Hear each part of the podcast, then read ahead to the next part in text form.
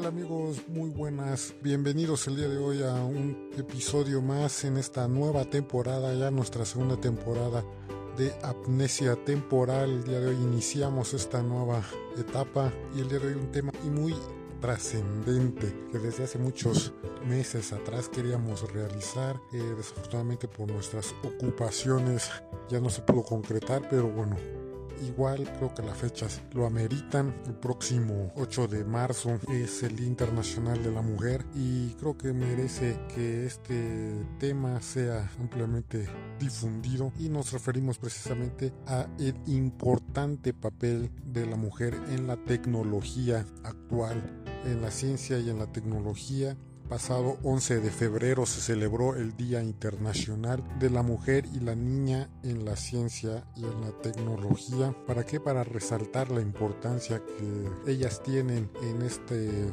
ámbito y que desafortunadamente no tienen esa inclusión y esas oportunidades como las tiene un hombre y que ahí se está perdiendo mucho mucho talento, mucho potencial porque las mujeres han sido fundamentales y piezas muy importantes en el desarrollo de la tecnología. Y si nos montamos un poco de historia vamos a ver figuras como Ada Lovelace, Francie Allen, Evelyn Berrysin o Lynn Conway han sido pioneras eh, fundamentales en el desarrollo de la informática por ahí está esa manera de pensar que las mujeres no se llevan bien con la tecnología, pero a lo largo de la historia muchas mujeres han contribuido decisivamente con los avances informáticos. Bueno, y hoy que celebramos, bueno, estamos a unos días ya de celebrar el Día Internacional de la Mujer, queremos reconocer ese papel importante que tiene el sexo femenino en este sector. Retomamos esto de la empresa ESET, esta empresa de antivirus, de protección de malware. Bueno, algunas de las mujeres que se retoman en este este material que recabó ese precisamente están Ada Lovelace, hija de Lord Byron, un famoso poeta británico. Bueno, esta señora Ada fue la creadora del primer programa informático y madre de la programación informática. Esto a niveles de cálculos matemáticos fue incluso la que desarrolló una de las primeras calculadoras mecánicas, obviamente.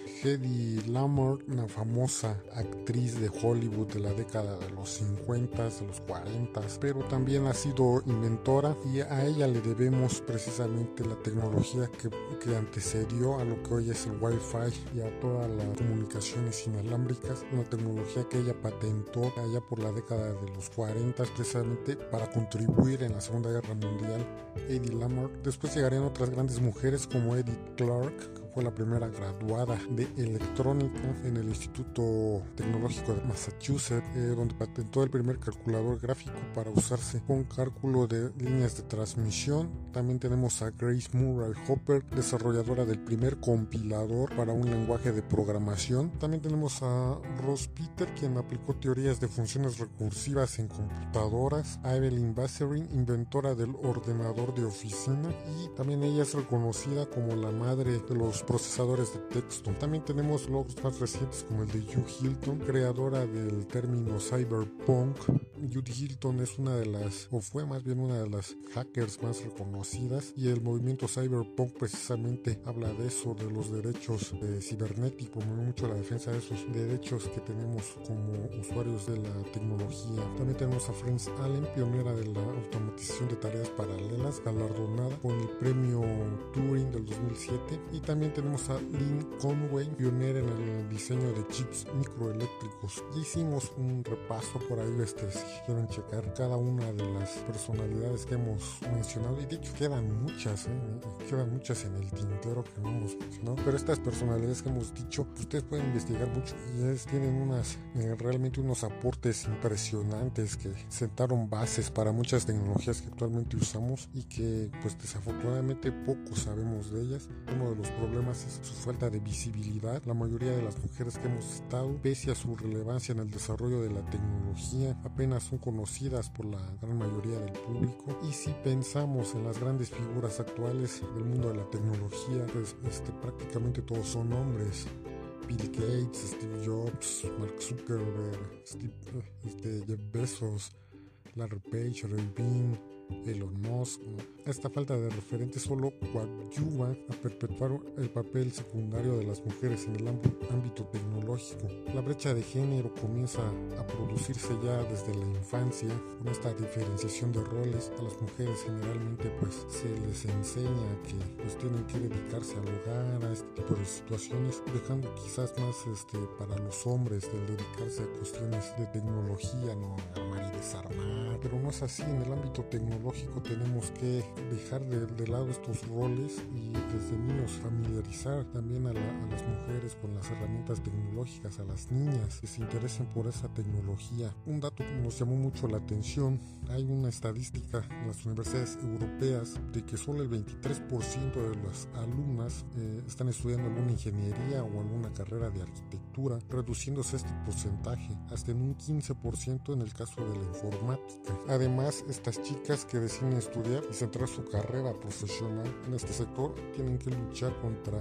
pues, los estereotipos ¿no? de la sociedad, donde supuestamente pues, la falta de interés o la falta de destreza de las mujeres para ser buenas en este ámbito, pues es mucho, ¿no? Muchos creen que las mujeres no son capaces. Déjenme decirles, yo como desarrollador de software, como project manager, ahora como operation manager, me he dado cuenta de que las mujeres suelen ser inclusive mucho más profesionales en el ámbito de la tecnología que los propios hombres. Me ha tocado conocer a talentosas mujeres en muchos ámbitos de la industria que, que, tienen un talento muy muy marcado y que se diferencia de un hombre que pues es triste no que incluso sean pocas estas estos talentos estos estos casos y por eso nosotros tenemos que motivar y incentivar a las niñas a que estudien ingenierías a las mujeres que ya lo están haciendo a que ejerzan su carrera. Si nosotros tenemos la posibilidad de poder ayudar a una mujer en su desarrollo como científica como ingeniera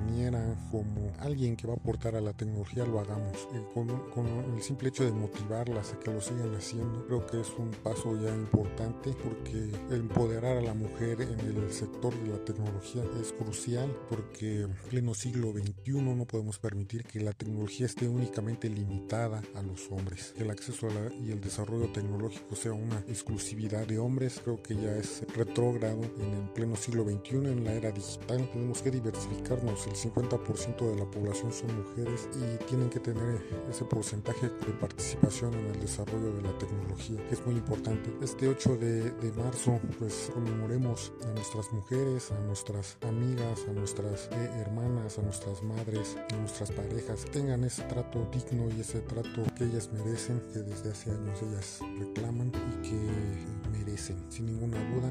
Espero ya en próximos capítulos abordemos este tema, cómo contrarrestar la brecha de género. Lo estaremos tratando en próximos capítulos. Esto fue Amnesia Temporal. Recuerden, estamos ya en nuestra segunda temporada. Síganos en Anchor y en nuestras redes sociales y en otras plataformas. Yo soy Charlie Dess y esto fue Amnesia Temporal. Hasta la próxima.